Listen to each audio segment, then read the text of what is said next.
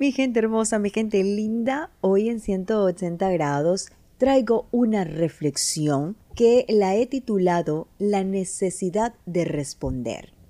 Creemos que debemos responder a todo porque si no respondemos, sentimos que perdemos la razón, perdemos control, que perdemos autoridad, cuando en realidad no es así. Todo lo contrario, ganas más en el silencio que en el responder. A veces respondemos a acciones o comentarios que no nos están perjudicando, pero el orgullo nos dice, hazlo, no te quedes con esa.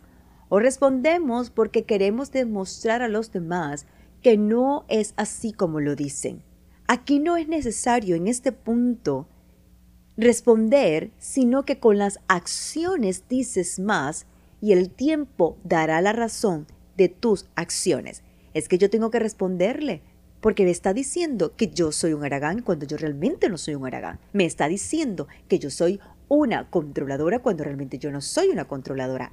Claro, también tienes que analizar si realmente es así.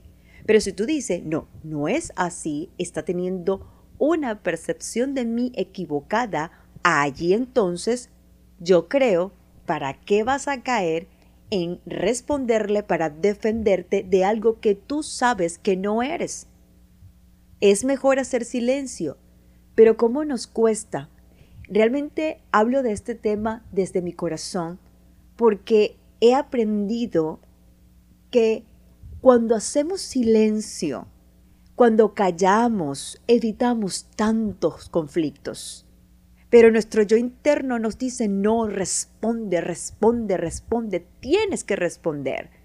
Y es allí cuando comienzan los conflictos más arduos, cuando comienzan las uh, ofensas, las palabras hirientes, porque tenemos que responder.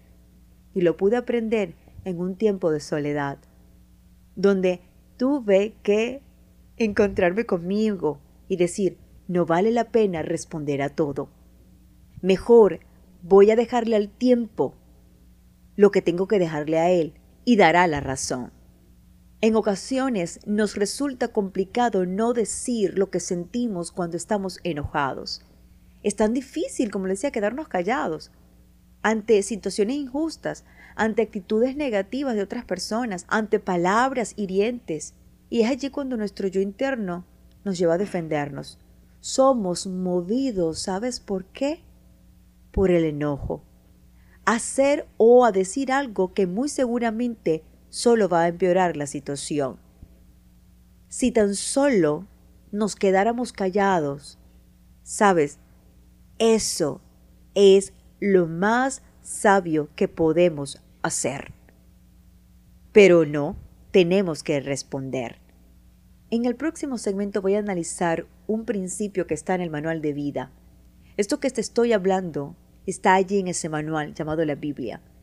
Y dice, todos ustedes deben ser rápidos para escuchar, lentos para hablar y lentos para enojarse. Hacemos todo lo contrario. Somos más rápido para responder, somos más rápido, perdón, para eh, enojarnos. Y voy a, a describir o a analizar estos tres puntos. Rápidos para escuchar, lentos para hablar, lentos para enojarnos. Rápidos para escuchar. Esto nos habla de lo atentos que debemos estar para entender o comprender de inmediato lo que está llegando a nuestros oídos o lo que está sucediendo a nuestro alrededor. Como le decía, muchas veces ese interlocutor, esposo, esposa, hijo, madre, amigo, vecino, quien sea, compañero de trabajo, nos está diciendo algo, puede ser negativo o puede ser positivo, pero para nosotros no es positivo porque sentimos que nos está atacando. Entonces respondemos sin antes analizar y decir, ya va, ya va antes de responder, ¿qué me está diciendo? ¿Qué quiso decirme? O si es una palabra hiriente, tú podrás decir, obviamente, te va a doler, porque te va a doler. Nos va a doler. Pero la pregunta que yo te hago, ¿es necesario responderle a esa palabra hiriente? ¿O es mejor callar y dejar que el mismo Dios defienda nuestra causa? Por eso es muy importante la sabiduría de Dios, que es más que el conocimiento, porque eso te va a permitir saber qué hacer o dejar de hacer, qué decir o no decir, si vale la pena responder o no. Esto es lo que representa rápidos para escuchar. Escucha con atención. Aunque la ira te esté diciendo, vamos, responde. Y es allí cuando los pensamientos juegan un papel importante para calmarte. Y decir, y tenerla, claro, eso no es como que inflar y soplar botella. No, Virginia, eso no es fácil. Me está diciendo 500 palabras por segundos que te están me están lastimando. Pero es allí donde, oye, nos mordemos la lengua, no sé, respiramos. Vamos a decir, voy a, respiro y digo, ya va, cónsale, no vale la pena responder a esto. Yo sé lo que soy. Y punto. Lentos para hablar.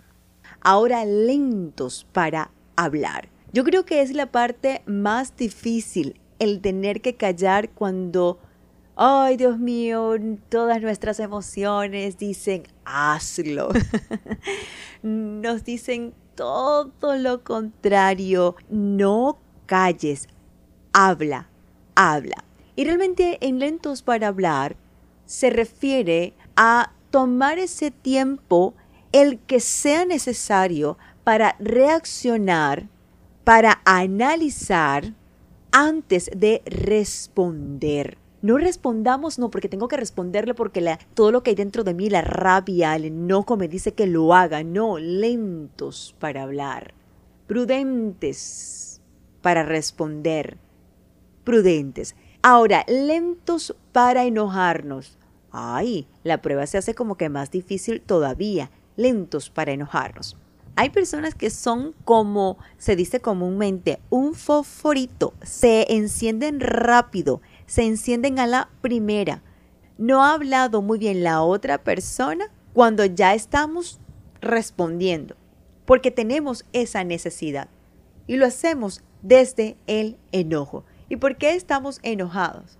A veces respondemos de manera enojada por estar a la defensiva, respondemos de forma enojada por situaciones pasadas y todo el tiempo tenemos que responder desde la ira. Puedes decir, Virginia, pero realmente lo que me está diciendo me hiere y me genera ira, me genera enojo. Y es cierto, no lo podemos omitir. Pero no permitamos que el enojo nos controle, sino les invito a meditar la situación, lo que estás viviendo, lo que te están diciendo. Bueno, Virginia, pero no hay que analizar mucho cuando te están hiriendo. No hay que analizarlo tanto. Es verdad, te están hiriendo, es verdad, te están ofendiendo, pero la meditación es, ¿vale o no la pena responderle? ¿Vale la pena que yo permita que el enojo y que la ira tome el control de mi vida? Creo que es mejor esperar que las cosas se enfríen un poco para actuar con sensatez. Pero no, no queremos eso. Queremos decirlo ya. No importa, te lo tengo que decir. Mira, pero vamos a esperar un rato. No, ahora, escúchame. Pero ya va, no, realmente eso no va a solucionar. Créanme, mis amores bellos, tenemos que esperar que las cosas se enfríen, esperar que baje la marea, entonces comenzar a actuar con sensatez. Si nos tardamos en reaccionar, nuestra actitud va a ser muy diferente. Pero esto solo lo podemos lograr estando constantemente, sabes, conectado con tu Dios porque te estoy pidiendo, Dios mío, nada sencillo. Pero si nos conectamos con Él y si vivimos bajo ese consejo, sabremos cómo reaccionar ante cualquier circunstancia. Él es la fuente de poder y debemos estar conectados con Él para que esa sabiduría nos invada, nos controle y sepamos cómo responder ante cualquier circunstancia, ante cualquier palabra.